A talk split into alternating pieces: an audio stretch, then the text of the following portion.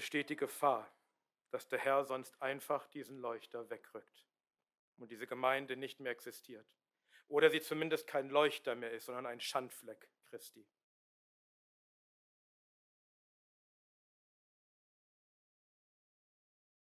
Gnade euch und Friede von Gott, unserem Vater und dem Herrn Jesus Christus. Amen. Ich möchte heute predigen über ein paar Verse aus der Offenbarung des Johannes, und zwar aus dem zweiten Kapitel, die Verse 1 bis 7. Offenbarung, Kapitel 2. Ich lese uns die Verse 1 bis 7. Und dies ist das Wort des Herrn dem Engel der Versammlung in Ephesus schreibe.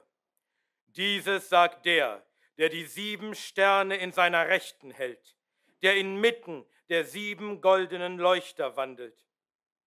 Ich kenne deine Werke und deine Arbeit und dein Ausharren und weiß, dass du Böse nicht ertragen kannst.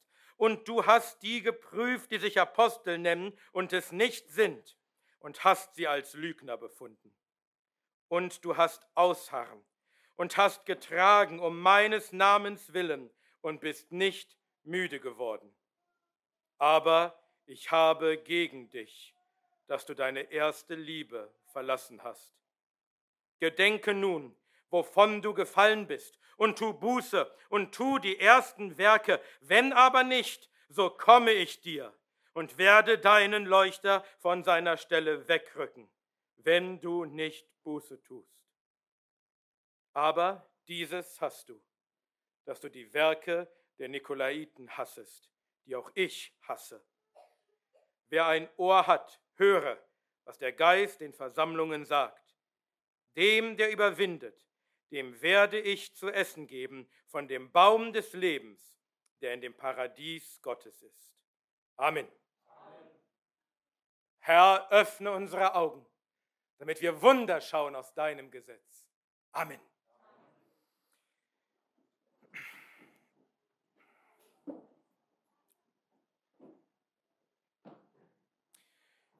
Ich habe mir ein paar Gedanken gemacht, worüber ich heute Morgen zu euch sprechen kann und bin schließlich bei diesen Versen gelandet, bei dem Sendschreiben unseres Herrn Jesus Christus an seine Gemeinde in Ephesus. Und ich bin deswegen dabei gelandet, weil ich denke, dass es gewisse Ähnlichkeiten gibt zwischen unserer Gemeinde und der Gemeinde in Ephesus damals. Es gibt Gemeinsamkeiten schon, was unsere Stadt angeht. Frankfurt ist wie Ephesus damals ein großes Handels- und Wirtschaftszentrum, ein Verkehrsknotenpunkt. Und wahrscheinlich war das ein Grund dafür, weshalb der Apostel Paulus hier in der Gemeinde, die hier entstanden war in Ephesus, auch besonders viel Zeit verbracht hat. Nämlich, er sagt selbst, dass er drei Jahre bei ihnen war und sie Tag und Nacht unter Tränen ermahnte. Wahrscheinlich war ihm auch bewusst, dass Ephesus eine wichtige Stadt ist für das Evangelium. Denn wenn hier das Evangelium feste Wurzeln hat, wenn hier eine starke Gemeinde ist, dann erreicht das nicht nur die Stadt Ephesus, sondern all die, die kommen und wieder gehen, um hier Handel zu treiben. Und das Evangelium kann sich ausbreiten in der ganzen Welt. Frankfurt hat eine ganz ähnliche Funktion. Das Handels- und Wirtschaftszentrum in unserem Land. Ein weltweiter Knotenpunkt. So viele Leute kommen hierher und gehen irgendwann wieder weg. Wie gut wäre es, hier doch eine, ein wirklich starkes Zeugnis des Evangeliums zu haben, damit es sich ausbreitet in unserem Land in ganz Europa, vielleicht auf der ganzen Welt. Aber ich glaube nicht nur, dass es gewisse Ähnlichkeiten gibt zwischen Ephesus und Frankfurt, was die Städte angeht, sondern ich glaube, es gibt auch gewisse Ähnlichkeiten, was die Gemeinden angeht. Unsere Gemeinde hier in Frankfurt und die Gemeinde damals in Ephesus. Und zunächst hören wir, dass der Auferstandene, dass der der Herr, der Herrn, der König der ganzen Welt, der verherrlicht ist, der, den, der sitzt auf allerhöchsten Thron, der alle Gewalt hat, dass er seine Gemeinde in Ephesus lobt. Und zwar mit erstaunlichem Lob. Da heißt es in Vers 2, ich kenne deine Werke und deine Arbeit und dein Ausharren. Und das sollte die erste Ermutigung für uns sein.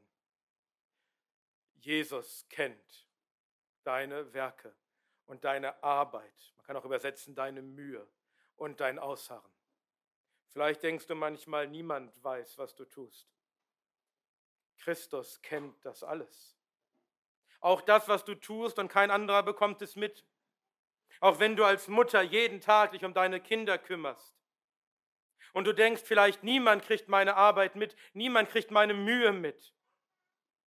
Der Herr Jesus kennt alle unsere Werke, alle unsere Arbeit und Mühe. All unser Ausharren, da wo es uns schwer fällt und wir fast aufgeben wollen und wir machen doch weiter. Der Herr weiß um das alles. Und darauf kommt es an.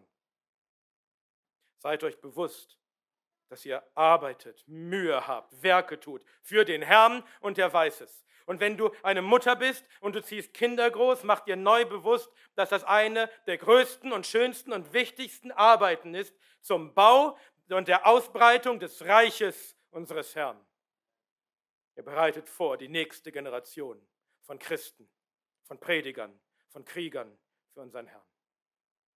Der Herr weiß um alle eure Mühen. Und er wusste um all das, was die Epheser taten, und das waren gute Dinge. Hierfür lobt er sie. Er hat keinerlei Kritik für diese Dinge. Die Epheser hatten tatsächlich gute Werke. Sie hatten viel Arbeit, viel Mühe und sie harten aus, auch wenn es schwierig wurde. Und dann heißt es weiter, und ich weiß, dass du Böse nicht ertragen kannst. Sie konnten Böse nicht ertragen, innerhalb der Gemeinde und außerhalb der Gemeinde. Ja, es heißt sogar weiter, und du hast die geprüft, die sich Apostel nennen und es nicht sind, und hast sie als Lügner befunden. Da kamen Menschen nach Ephesus, die sagten, sie seien Apostel, und die Epheser hatten gute, gesunde Lehre, sie hatten gute Theologie, sie hatten Unterscheidungsvermögen, und sie haben geprüft, die da kamen, und konnten sie als Lügner entlarven. Wahrscheinlich hat ihnen das der Apostel Paulus beigebracht, der schon die Christen in Berühr dafür lobte, dass sie selbst ihn als wahren Apostel genau prüften. Was ist der Maßstab für jede Prüfung, wenn da irgendein Apostel, irgendein Lehrer, irgendein Prediger kommt? Die Heilige Schrift, das Wort Gottes. Und es heißt weiter, und du hast Ausharren. Das hatten wir schon mal. Wir haben schon gerade gehört, dass sie Ausharren hatten. Und hier wird es nochmal betont, und du hast Ausharren und hast getragen um meines Namens willen und bist nicht müde geworden. Sie hatten also nicht nur Ausharren in ihren guten Werken und in all ihrer Arbeit und Mühe, sie hatten auch Ausharren im Leiden. Sie mussten Dinge tragen, Dinge ertragen um des Namens des Herrn willen. Und sie haben es getragen. Und sie sind nicht müde geworden, es zu tragen. Sie haben sich nicht zermürben lassen. Das heißt, in der Länge liegt die Last. Aber sie sind drunter geblieben. Sie haben ausgeharrt. Selbst wenn Schmach und Verfolgung und Leiden kamen und nicht aufhören wollten, sind sie nicht müde geworden und haben ausgeharrt. Das hier ist ein erstaunliches, ausgezeichnetes Zeugnis für diese Gemeinde. Es war eine vorbildliche Gemeinde. Es war ein goldener Leuchter, ein helles Licht. Nicht nur für die eigene Stadt, sondern auch für die ganze Umgebung, für Christen überall. Eine vorbildliche Gemeinde, ein helles Licht. Und ich glaube, dass unsere Gemeinde ähnlich ist. Ich bin mir sicher, wir könnten noch einiges lernen von den Ephesern. Aber treffen diese Dinge nicht auch auf uns zu? Ich hoffe, unser Herr könnte das auch über uns sagen, dass wir gute Werke haben, dass wir uns wirklich bemühen, dass wir auf die Straße gehen und predigen, dass wir kämpfen gegen Abtreibung, dass wir kämpfen gegen Corona, gegen all die Lügen, dass wir, dass wir uns wirklich bemühen, dass wir arbeiten, dass wir versuchen, fleißig zu sein, dass wir ausharren in diesen Dingen und uns nicht entmutigen lassen, auch wenn Feinde gegen uns kommen dass wir wirklich gute Theologie haben und prüfen und unterscheiden können, was gut und böse ist, richtig und falsch. Dass wir predigen, vorgehen gegen falsche Lehrer. dass wir die Bösen nicht ertragen können. Nicht in unserer Mitte, sondern wir schließen sie aus und auch nicht die Bösen da draußen. Wir ertragen den Kindermord nicht. Wir ertragen all das Böse, all das Übel, all das Unrecht, all die, all die Lüge. Wir ertragen es nicht. Und wir schweigen nicht dazu, sondern wir tun etwas dagegen. Und wir predigen dagegen. Und wir sind bisher nicht müde gewesen, geworden, diese Dinge zu tun. Und es gibt, es gibt viel Anfeindung. Ich habe gerade mal äh, gestern ein bisschen in den Kommentaren geschaut bei diesem neuen Video, was wir veröffentlicht haben, mit dem Ketzer der Neuzeit. Da sind noch gute Kommentare dabei, aber Mann, schreiben da Leute auch sowas von töricht und hasserfüllt. Und ich weiß, dass es viele Gemeinden, viele Pastoren gibt, die uns nicht besonders mögen, weil wir nicht schweigen, weil wir das Böse nicht einfach hinnehmen, weil wir uns nicht einfach unterordnen, sondern weil wir kämpfen und damit sind wir auch ein Zeugnis gegen sie, weil sie das nicht tun. Und das stört sie. Also ich denke, dass wir auch ein Leuchter sind, ein Licht für viele. Und tatsächlich bekommen wir das immer wieder auch gespiegelt. Egal, wo wir hinkommen, überall in ganz Deutschland, sogar darüber hinaus, wenn wir irgendwo in eine Gemeinde kommen, es kommen immer Leute auf uns zu und sie sagen immer genau das. Ihr seid ein Licht für uns. Ihr seid ein Licht für dieses Land. Ich hoffe, der Herr beurteilt das auch so, denn er prüft strenger. Aber ich denke, er hätte auch zu uns einige gute Dinge zu sagen. Ich glaube, er hätte auch Lob für uns übrig. Aber das ist nicht alles, was hier steht. Der Herr hat nicht nur Lob für diese vorbildliche Gemeinde in Ephesus, sondern heißt es weiter in Vers 4, aber ich habe gegen dich, dass du deine erste Liebe verlassen hast. Das ist ein großes Aber, das ist keine Kleinigkeit. Denn der Herr sagt dann später, wenn du nicht Buße tust, dann war es das mit deiner Gemeinde. Das ist ein großes Aber. Trotz all dieser guten Werke, trotz all dieser Mühe, die sie hatten, dieser guten Theologie, dass sie kämpften gegen die Bösen und gegen die Irrlehrer, trotzdem ist etwas gravierend schiefgelaufen. Sie haben ihre erste Liebe verlassen. Kann man sich fragen, wie kann das denn sein? Also an der Frucht erkennt man doch, dass jemand gut ist. Also sind das nicht gute Früchte? Aber seht ihr, da ist eine Gefahr. Man kann in einer Gemeinde sein, in der man viel tut, in der man viele gute Werke tut, in der man kämpft, in der man gute Theologie hat. Und es kann doch passieren, dass man bei all dem, was man tut, die erste Liebe verliert. Dass man die wahre Motivation, die, die vielleicht am Anfang da war, nicht mehr hat. Man tut diese Dinge vielleicht weiter. Man tut sie vielleicht wirklich gut. Aber ist die erste Liebe noch da? Was ist die erste Liebe? Da gibt es unheimlich viel Spekulation drüber. Ich glaube, wir müssen nicht spekulieren. Ich bin mir sicher, dass jeder von euch in dem Moment, wo ich das gelesen habe, genau wusste, wo es euch betrifft. Ich glaube, ihr wisst ganz genau, wo ihr vielleicht eure erste Liebe verlassen hat, habt. Und ich sage nicht, dass das ein großes Problem in unserer Gemeinde ist. Ich sage nicht, dass das jeden von euch betrifft. Aber wisst ihr was? Ich glaube, mich betrifft das durchaus. Und eigentlich glaube ich, dass jeder Christ sich da prüfen muss und wenn du eine gewisse Zeit lang Christ bist, dann hast du garantiert schon solche Phasen gehabt, wo du gemerkt hast, ich habe die erste Liebe verlassen. Lass mich euch nur ein paar Beispiele nennen, die das sein könnten. Vielleicht fängt man an, dass man ein bisschen satt wird. Vielleicht ist man sogar ein bisschen stolz. Ach, wir haben so gute Theologie. Keiner kann uns was. Wir gewinnen jede Debatte. Wisst ihr noch, als die Irrlehrer kamen, meinten, sie wären Apostel? Boah, haben wir denen gezeigt, dass sie für Lügner sind. Wir sind auf der Straße und wir predigen. Wir predigen wie kein anderer. Wir predigen das Gericht und das Evangelium. Und mittlerweile sind wir auch ziemlich groß geworden. Vielleicht denken wir auch, ja, ist es wirklich so wichtig, dass sich jemand bekehrt auf der Straße? Oder haben wir nicht vielleicht auch jetzt genug? Ist da noch Liebe für die Evangelisation? Ist da noch Liebe für die Verlorenen? Hast du vielleicht aufgehört, Leuten das Evangelium zu sagen, für Leute zu beten, für die du vielleicht jahrelang gebetet hast und eine Liebe ist einfach erkaltet und du betest nicht mehr für sie? Vielleicht gehst du nicht mehr auf die Straße. Oder du gehst noch auf die Straße, aber ohne wirkliche Liebe für die Verlorenen. Vielleicht kümmerst du dich nicht mehr um Gäste, die in unsere Gemeinde kommen. Du hast keine wirkliche Liebe mehr für sie.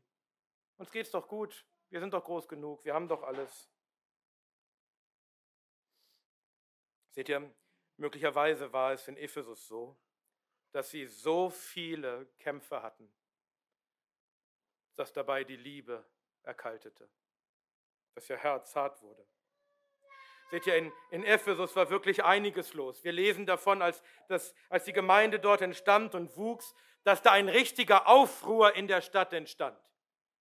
Da war im Grunde Krieg auf den Straßen. Das war lebensgefährlich. Weil die große Artemis und ihr Tempel, der so viele Touristen anzog und so viel Geld brachte, weil das plötzlich in Frage gestellt wurde durch den wahren Gott. Ein gefährlicher Aufruhr. Dann waren da falsche Apostel, Irrlehrer, die man, die man bekämpfen musste, die man bloßstellen musste. Dann waren da Böse, die man nicht ertragen konnte. Dann waren da Nikol, die Nikolaiten, von denen wir später noch hören. Da waren Wölfe aus der eigenen Mitte. Davor hatte sie der Apostel Paulus gewarnt, als er sie zum letzten Mal sah. Aus eurer eigenen Mitte werden Männer auferstehen, Wölfe. Vielleicht haben sie so viel das Böse gesehen und die Lüge gesehen und die Irrlehre gesehen und mussten so viel dagegen kämpfen, dass sie dabei ihre Liebe verlassen haben. Das kann dazu führen, dass man diese schlichte Freude, die man hat, einfach die Freude am Herrn, die Freude über unser Heil, das Verlangen, dass auch andere diese Freude erleben, dass das vielleicht verloren geht. Und auch wir hatten so viele Kämpfe. Ich weiß nicht, ob es irgendeine andere Gemeinde in diesem Land gibt, die so viel kämpft. Es ist eine Gefahr, dass wir darüber unsere erste Liebe verlassen. Du weißt, wo du die erste Liebe verlassen hast. Vielleicht ja auch nicht, vielleicht bist du auch mittendrin in deiner ersten Liebe. Dann will ich dir nicht einreden, du hättest sie verlassen. Aber ich glaube, für viele von uns ist das wichtig, darüber nachzudenken. Du weißt, wo du die erste Liebe verlassen hast. Gedenke, wovon du gefallen bist, heißt es hier. Denk doch darüber nach, wie war das früher? Erinnerst du dich, wie das vielleicht war, als du frisch zum Glauben gekommen bist? Wie waren da deine Gebete? Wie hast du dich gefreut und konntest es gar nicht abwarten, deinen Mund zu öffnen und zu erzählen von deinem Herrn, zu erzählen vom Evangelium? Wie hast du dich gefreut? in den Gottesdienst zu kommen und sein Wort zu hören und mehr zu lernen von ihm.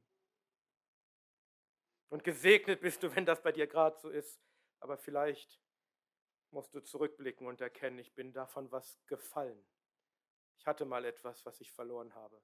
Ich habe meine erste Liebe verlassen. Ich habe gestern ein Lied gehört, was mich sehr bewegt hat und was zu diesem Thema, ja, geht genau um dieses Thema. Ein Lied von Keith Green. Keith Green war einer der ersten, ja, einer der ersten Christen, die christliche moderne Musik gemacht haben, aber schöne Musik. Er wurde nur 28 Jahre alt, ist bei einem, Flugzeugunglück mit zwei seiner Kinder gestorben im Jahr 82. Und er war nur sieben Jahre Christ. Aber nach seiner Bekehrung fing er also an, christliche Lieder zu schreiben. Und dieses eine Lied, das ging mir so ging mir wirklich zu Herzen. Und ich, es ist eigentlich auf Englisch, ich werde es am Ende auf Englisch zitieren, aber hier zunächst die deutsche Übersetzung. Meine Augen sind trocken, mein Glaube ist alt, mein Herz ist hart, meine Gebete sind kalt. Und ich weiß, wie ich sein sollte, lebend für dich und tot für mich. Kennst du das? wenn das bei dir auch so ist, dass du denkst, ja, bei mir sind auch Dinge erkaltet. Bei mir sind Dinge nicht mehr so wie früher. Ich habe etwas verloren. Ich habe meine erste Liebe verlassen. Ich bin von etwas gefallen. Dann denke daran, wovon du gefallen bist. Und kehre zurück, tue Buße. Das ist es, wie es hier heißt in Vers 5. Gedenke nun, wovon du gefallen bist und tu Buße und tu die ersten Werke. Tu wieder das, was du früher getan hast. Erinnere dich daran und kehre dazu zurück und tu es wieder.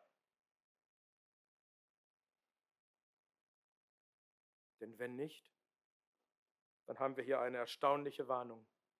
Für eine Gemeinde, die so gute Werke hat, die so ein helles Licht ist, die so gute Theologie hat, hier ist die Warnung, wenn du nicht umkehrst und die guten ersten Werke in erster Liebe wieder tust, so komme ich und werde deinen Leuchter von seiner Stelle wegrücken, wenn du nicht Buße tust. Geschwister, die Gemeinde in Ephesus gibt es nicht mehr.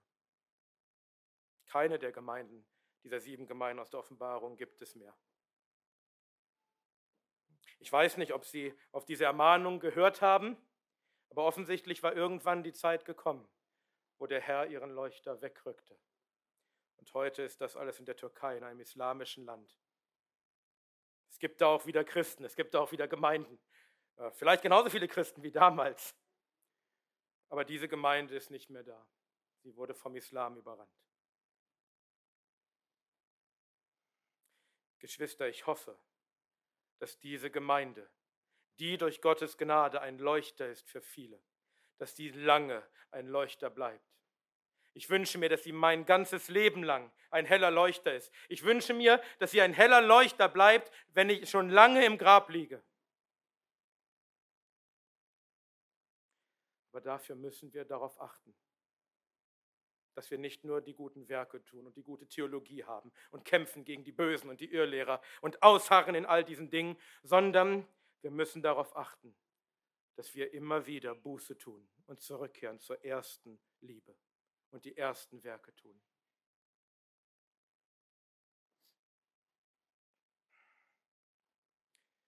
Denn es steht, besteht die Gefahr, dass der Herr sonst einfach diesen Leuchter wegrückt und diese Gemeinde nicht mehr existiert.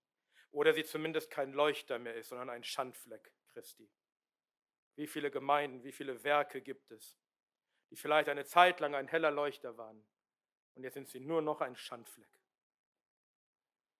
Lasst uns aufpassen, dass wir in der ersten Liebe bleiben und wo wir davon abgefallen sind, lasst uns zurückkehren.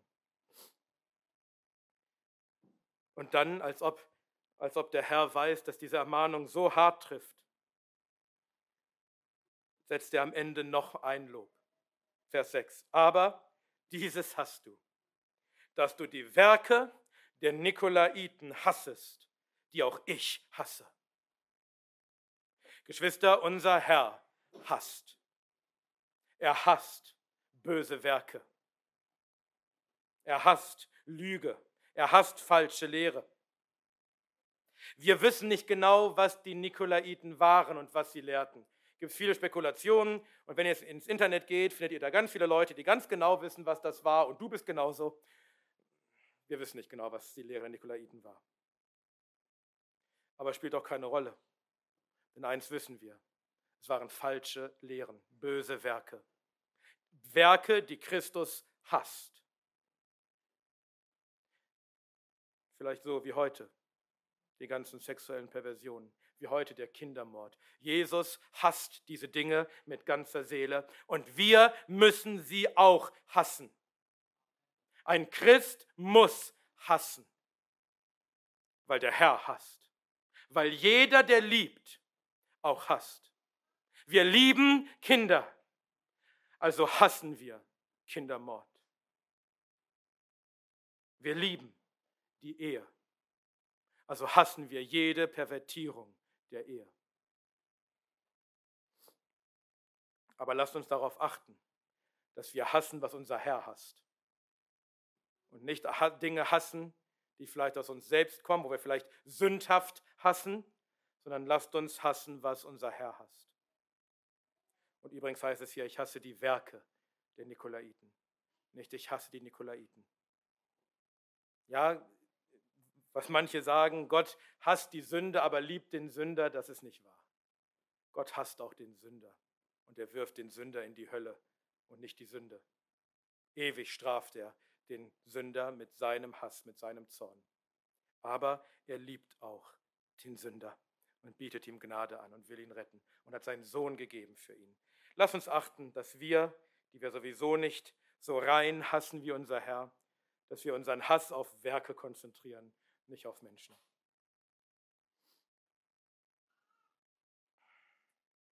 Und dann heißt es zum Schluss, Vers 7, wer ein Ohr hat, höre, was der Geist den Versammlungen sagt. Hast du ein Ohr? Ich glaube, die meisten von uns haben sogar zwei. Dann höre, was der Geist heute Morgen dieser Versammlung sagt. Es ist der Geist, der redet. Und wenn du ein Ohr hast, ihn zu hören, dann wird der Geist, der auch in dir ist, dir zu verstehen geben, was er dir, was er dieser Versammlung heute Morgen sagt. Und dann kommt die herrliche Verheißung. Also wenn du nicht hörst, wenn du nicht Buße tust, dann werde ich diesen Leuchter wegrücken. Aber wenn du hörst, was der Geist dir sagt, dann heißt es weiter in Vers 7, dem, der überwindet, wenn du Buße tust, wenn du deine Lieblosigkeit wieder überwindest, dem werde ich zu essen geben von dem Baum des Lebens, der in dem Paradies Gottes ist. Eine herrliche Verheißung. Bleibe in dieser ersten Liebe. Überwinde all das Böse, all deine Kälte, all dein, überall da, wo du abgefallen bist, lieblos geworden bist. Und weißt du was? Der Lohn dafür ist das ewige Leben im Paradies Gottes.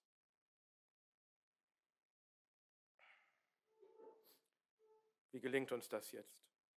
Wie gelingt es uns, dass wir, wenn du vielleicht feststellst, ja, ich bin gefallen von der ersten Liebe, ich tue die nicht mehr die ersten Werke, wie ich es einst getan habe. Vielleicht tue ich noch viele gute Werke. Vielleicht würden mich Leute loben für meine Arbeit und meine Mühe und mein Ausharren und, und für meine gute Theologie. Aber ich weiß, dass ich nicht mehr so liebe wie früher, weil ich kenne mein Herz und ich kenne mein Gebetsleben und ich weiß meine Motivation. Hier ist die zweite Strophe aus diesem kurzen Lied von Keith Green. Oh, was kann man tun für ein altes Herz wie meins? Erweiche es mit Öl und Wein. Das Öl bist du, dein Geist der Liebe. Wasche mich von neuem mit dem Wein deines Blutes unser Herr Jesus, der dir einst diese Liebe gegeben hat, diese ernste, wahre Freude über ihn und über dein Heil und über das Evangelium. Der, der dir einst diese erste Liebe gegeben hat, er kann es auch wieder tun. Deswegen tu Buße, kehre zurück, bitte ihn, dass er dir gibt von seinem Geist. Bitte ihn, dass er dir Gnade schenkt dich neu wäscht in seinem Blut von, von allen Sünden, von aller Ungerechtigkeit, von aller Lieblosigkeit, dass er durch seinen Geist in dir selbst wieder diese Liebe schafft. Denn er hat uns zuerst geliebt und seine Liebe ist ausgegossen in unsere Herzen durch seinen Geist. Also bitte, dass er es neu tun möge bei dir. Und das führt uns auch zum Herrenmahl, was wir jetzt feiern wollen. Kommt zum Tisch des Herrn mit diesen Bitten, Herr, wasche mich von all meiner Sünde. Schenk mir wahre Buße. Erneuere in mir die Liebe und die Freude.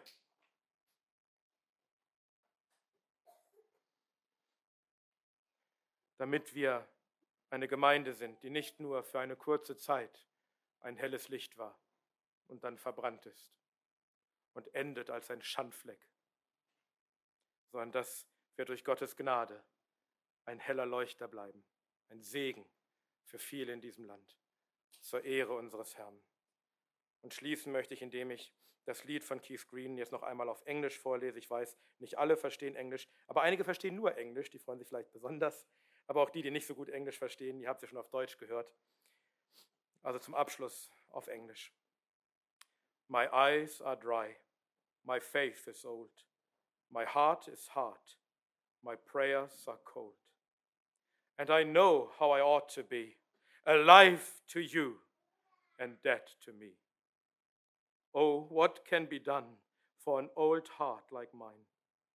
Soften it up with oil and wine. The oil is you, your spirit of love. Please wash me anew in the wine of your blood. In dem Namen Gottes, des Vaters, des Sohnes und des Heiligen Geistes. Amen.